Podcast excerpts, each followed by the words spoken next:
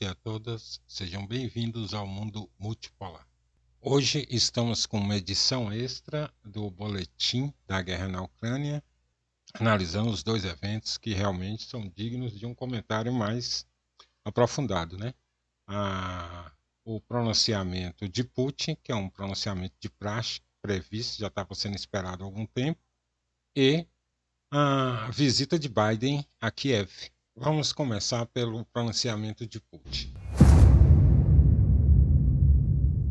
O presidente russo Vladimir Putin afirmou que o principal objetivo da Rússia no cenário mundial é defender seu lar, enquanto o Ocidente busca apenas a dominação internacional total. Aspas para ele. Faço este discurso num momento difícil para o nosso país num momento de grandes e irreversíveis mudanças em todo o mundo e de grandes acontecimentos históricos que irão determinar o futuro de nosso país e de nosso povo, num momento em que cada um de nós tem enorme responsabilidade. Nós protegemos nosso lar, enquanto o objetivo do Ocidente é o poder ilimitado, disse Putin durante seu discurso anual à Duma Estadual e ao Conselho da Federação, as duas câmaras da Assembleia Federal, Parlamento da Rússia.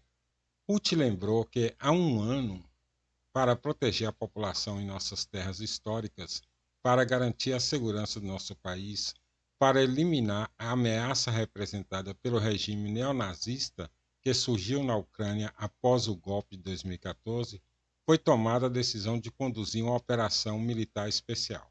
Desde 2014, Donbass luta, defendendo o direito de viver em sua terra, de falar sua língua materna. Lutou e não se rendeu sob o bloqueio e bombardeio constante, sob o ódio indescritível do regime de Kiev. E eles acreditaram e esperaram que a Rússia viria em seu socorro. Putin enfatizou que Moscou fez todo o possível para resolver o problema pacificamente e demonstrou grande paciência, mas um cenário diferente estava se formando atrás dele.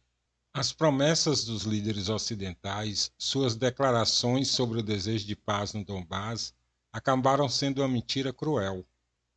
Aspas, Eles só ganharam tempo, se envolveram em truques, fecharam os olhos para assassinatos políticos, repressão do regime de Kiev aos indesejados, assédio aos crentes, fecha aspas, enfatizou em seu discurso na Assembleia Federal. O regime ucraniano não resolveu os problemas do Donbass, enquanto os países ocidentais treinaram oficiais e batalhões neonazistas ucranianos que perpetraram ações terroristas no leste da Ucrânia. Putin enfatizou particularmente o fato de que, mesmo antes do início da operação militar especial, havia negociações entre Kiev e Ocidente para fornecer, para fornecer à Ucrânia sistemas de defesa aérea, caças e outras máquinas de guerra. Além disso, o regime de Kiev declarava abertamente suas aspirações de adquirir armas nucleares. De sua parte, os Estados Unidos e a OTAN estão implantando rapidamente bases militares e laboratórios biológicos secretos perto das fronteiras da Rússia, com o objetivo de estudar cuidadosamente o teatro de futuras hostilidades por meio de manobras militares e preparar a escravizada Ucrânia para uma guerra em grande escala, disse Putin.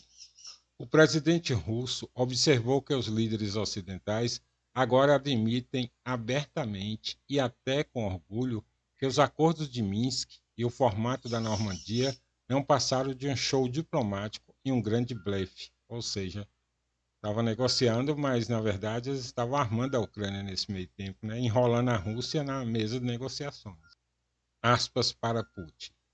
Acontece que todo o tempo em que Donbass estava queimando, em que sangue foi derramado, em que a Rússia estava sinceramente, quero enfatizar, buscando sinceramente uma solução pacífica, eles brincavam com a vida das pessoas brincavam de fato, como eles dizem, em círculos, com cartas marcadas. Denunciou Putin perante a Assembleia Federal. As promessas do Ocidente sobre seu desejo de paz no Donbass acabaram sendo uma desculpa cruel e uma mentira. Por seu lado, a Rússia recebeu uma rejeição de todas as garantias de segurança propostas e ficou claro que a ameaça está crescendo a cada dia que passa. A Rússia não só defende seus próprios interesses com determinação, porque não deve haver divisão do mundo entre países civilizados e outros países.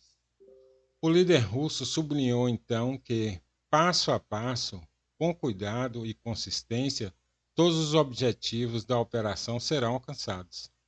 Segundo o líder, os indivíduos que dirigia, dirigiram os ataques contra Donbass planejavam fazer da Crimeia e Sebastopol, terras que fazem parte da Rússia, seus próximos alvos.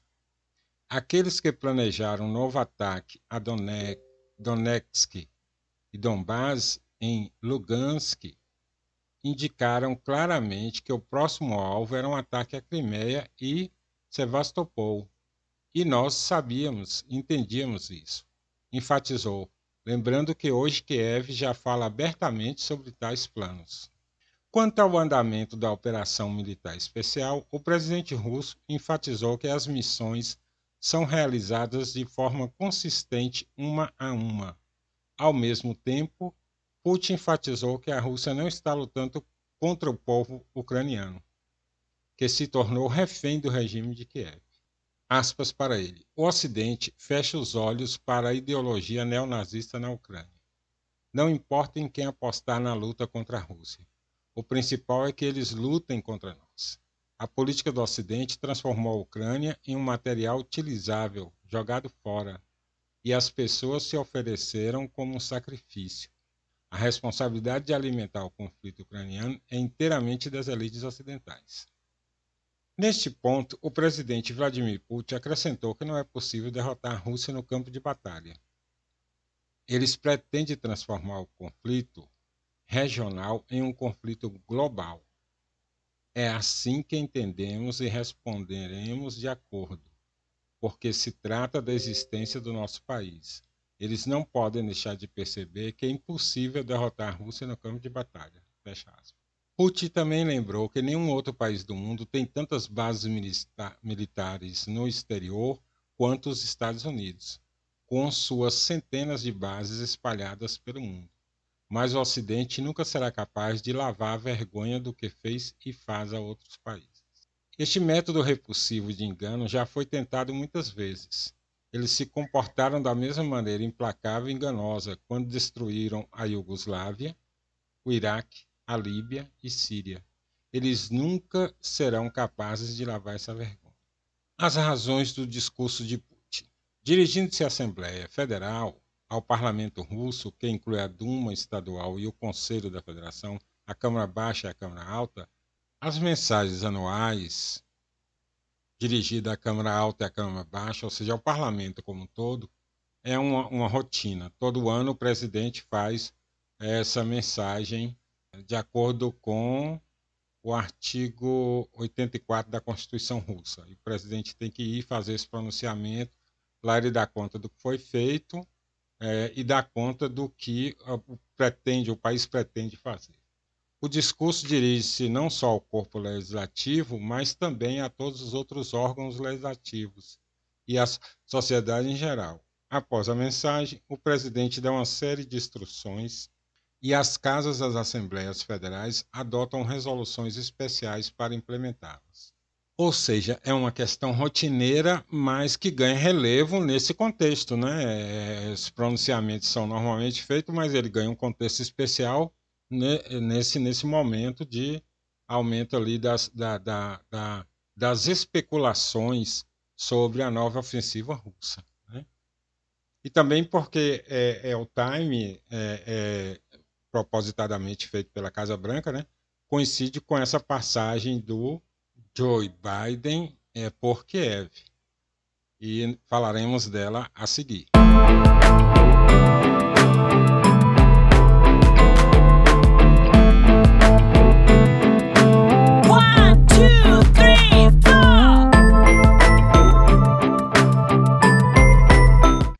A visita de Biden a Kiev, previamente informada aos russos, claro, ela foi planejada para é, coincidir com o dia oficialmente estabelecido para lembrar os mártires, entre aspas, do golpe de fevereiro de 2014. Para Biden, foi a primeira visita à Ucrânia como presidente.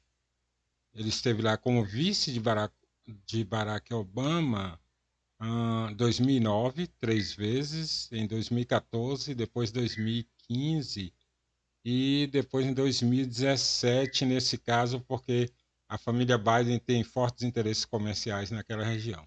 Mas o coração da viagem europeia de Joe Biden é a Polônia, onde Giorgia Meloni esteve para reiterar o volume de negócios ítalo-polaco, que no ano passado atingiu o valor recorde de 29 milhões de euros.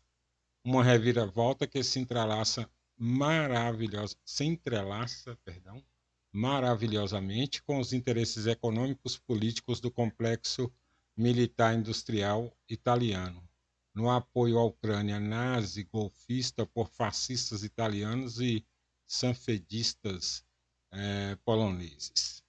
Enfim, a direitona, né? Uma Polônia que está tentando alcançar liderança militar na União Europeia, tendo em mente um potencial conflito com a Rússia, escreve Artem Ignatev no FSK. As principais forças da OTAN estão se movendo em direção à Polônia, escreveu The Times na véspera da visita de Joe Biden. E novamente, parece que o centro de gravidade europeu mudou para o leste, diz o ex-comandante das forças Yankees na Europa, Ben Rodrigues. No final de junho, o comandante do Eurocorps, general Yaroslav Gromadzinski, também será polonês. O político escreveu que a Polônia, o político é uma publicação, só para esclarecer. Escreveu que a Polônia, a Polônia tem talvez o melhor exército da Europa. Uh, existem cerca de 150 homens ao serviço, dos quais 30 mil estão na milícia territorial. Esses soldados de fim de semana passam por 16 dias de treinamento e depois cursos de atualização, e a exemplo da Ucrânia são equipados com mísseis antitanque e antiaéreos. Varsóvia, que já possui 647 tanques, três vezes mais que a Grã-Bretanha, e tem um orçamento de guerra de 4%, tem um acordo de 4,9 bilhões de euros com Washington para 250 tanques Abrams, para substituir os 240 tanques aéreas soviéticas enviados para a Ucrânia, com uma, uma outra encomenda de mais 116 Abrams. Né? A Força Aérea tem F-16 americanos e há um acordo de 4,6 bilhões para é, os 32 para 32 F-35, né? ou seja, para 32 aviões F-35 com a Coreia do Sul. A essa altura, todos sabem o papel de Varsóvia no fornecimento militar a Kiev no treinamento de suas tropas. Mas há mais, e algo que Varsóvia preza. No dia 16 de fevereiro, na véspera da conferência de Munique, uh, o premier eh, britânico Rishi Sunak, recebendo o presidente polonês Duda, discutiu o treinamento de pilotos ucranianos em aeronaves da OTAN que em breve começará na Grã-Bretanha, mas, acima de tudo, um próximo aumento significativo das tropas da OTAN em território polonês. No entanto, o polonês Stanislav Stremidowski supõe que a visita de Duda a Londres, quando é, poderia muito bem ter se encontrado com Sunak dois dias depois em Munique, esconde alguns planos polaco-britânicos para a visita de Joe Biden a Varsóvia. Assim, não só o The Times, mas também o The Spectator fala de uma mudança do centro de gravidade europeu para a Polônia, com a Polônia pró-americana e pró-OTAN constratando com os sonhos é, persistentes e mal sucedidos da França de criar um Estado comum e de criar um exército próprio europeu enquanto há um decisivo apoio da Polônia a Kiev, isso se contrasta com a ambivalência de Macron e a evasão de Scholz. Segundo o The Telegraph, a liderança polonesa demonstrou que Varsóvia não precisa mais do eixo franco-alemão, mas exige ampla autonomia e tem pleno direito de se juntar a ele. No entanto, a Polônia não conquistou esse novo status por conta própria, mas apenas o tomou emprestado, digamos assim, ou o emprestou, observa o Stremlovski, e mais cedo ou mais tarde terá que reembolsá-lo. No momento, joga com status de país da linha de frente, mas quando o conflito ucraniano terminar, o centro de gravidade da Europa voltará a se deslocar para Berlim e Paris. Assim, o The Times recomenda aos, aos poloneses estabelecer cooperação com a Alemanha na luta contra Putin. Ah, então, o que Duda realmente estava procurando em Londres? Quase certamente o que todos procuram, inclusive a Itália. Depois de terem participado da destruição da Ucrânia, enviando cada vez armas, cada vez mais armas destrutivas, que continuam a engordar as indústrias militares, agora estão todos na corrida para se sentar à mesa da reconstrução e também ganhar com isso. Ao final da reunião de Londres, Duda, em suas próprias palavras, disse a Sunak que espera o apoio do Reino Unido para se juntar a uma coalizão de países que participarão da recuperação econômica da Ucrânia. Segundo ele, nossa participação nesse processo é algo que eu tomo como certo. Assim, o ministro de Desenvolvimento e Tecnologia, Valdemar Buda, fala em 1.750 empresas polonesas de construção, alimentos e farmacêuticas ansiosas por participar na reconstrução, que, segundo dados de Kiev, envolverá investimento de 750 bilhões de dólares, dos quais Varsóvia afirma que pelo menos 10%, sem contar a mão de obra quase a custo zero fornecida pelos ucranianos, que há anos estão reduzidos a mendigar trabalho na Polônia.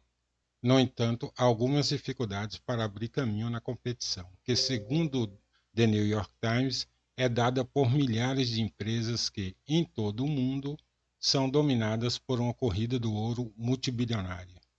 Portanto, você precisa se mover rápido, procurando o suporte certo até porque os governos que vão destinar os fundos para a reconstrução vão querer que as suas próprias empresas obtenham contratos proporcionalmente a esses fundos. Parece, portanto, que Varsóvia está procurando em Londres um banco sólido para participar em larga escala do caso ucraniano. Mas para obter o resultado desejado, observa Strimilovski, Varsóvia deveria ter uma relação especial com Londres que, ao contrário, não parece muito sólida. Em matéria de armamentos, Varsóvia depende de Washington, não de Londres.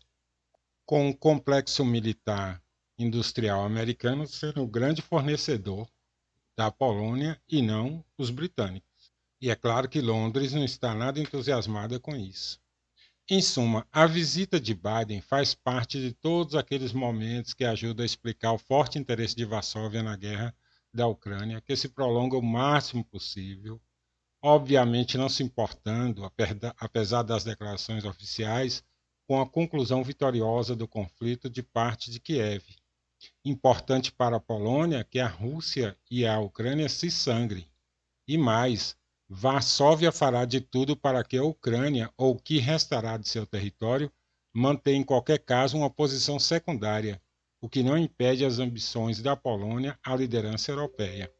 Em suma, nas relações é, polaco-ucranianas, deparamos-nos com a situação em que em Varsóvia, para obedecer aos interesses norte-americanos, é necessário demonstrar amor, entre aspas, por Kiev.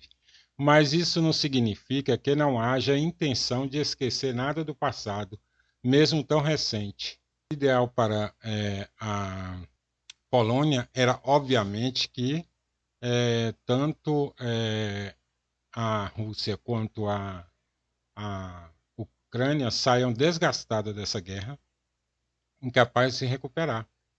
Então, na verdade, a ida é, de Biden, a passagem de Biden, Biden por Kiev, é, ele pode até fazer lá juras de amor a, a, a Kiev, é, os Estados Unidos ficarão ao lado de Kiev pelo tempo que for necessário. Ele pode fazer esse tipo de declaração. mas é em Varsóvia que o jogo está acontecendo. Sobre o que fazer com o espólio da Ucrânia.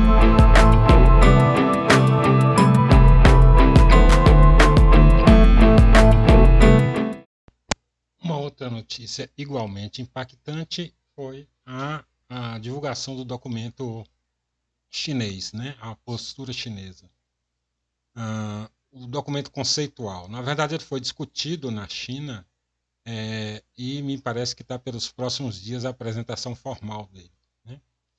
Mas o, o, documento deixa claro ali, é, tanto quanto possível, naquele estilo chinês, né, a posição da China. É chamado de Documento Conceitual sobre Segurança Global. Dele se depreende o seguinte: primeiro, a China não toma partido explícito na crise Rússia-Ucrânia. Aliás, não só a China, o, os BRICS todos, né? Todos os países do, do, dos BRICS mantiveram uma posição independente. África do Sul, Índia, China e Brasil. Bom, então o documento explicita isso. A China não toma partido explícito na, na crise Rússia-Ucrânia ah, segundo, a China aposta no reforço do multilateralismo, com o reforço de instituições como a ONU e os blocos regionais, para focar em questões como combate ao terrorismo, disputas de fronteiras, segurança marítima, etc. Terceiro, a China se opõe à visão atlanticista de que a segurança do Ocidente se dá pela supressão submissão dos países que discordam da liderança do Ocidente. 4. O documento reafirma a visão chinesa de que um mundo em favor da paz é, favorece o desenvolvimento da China.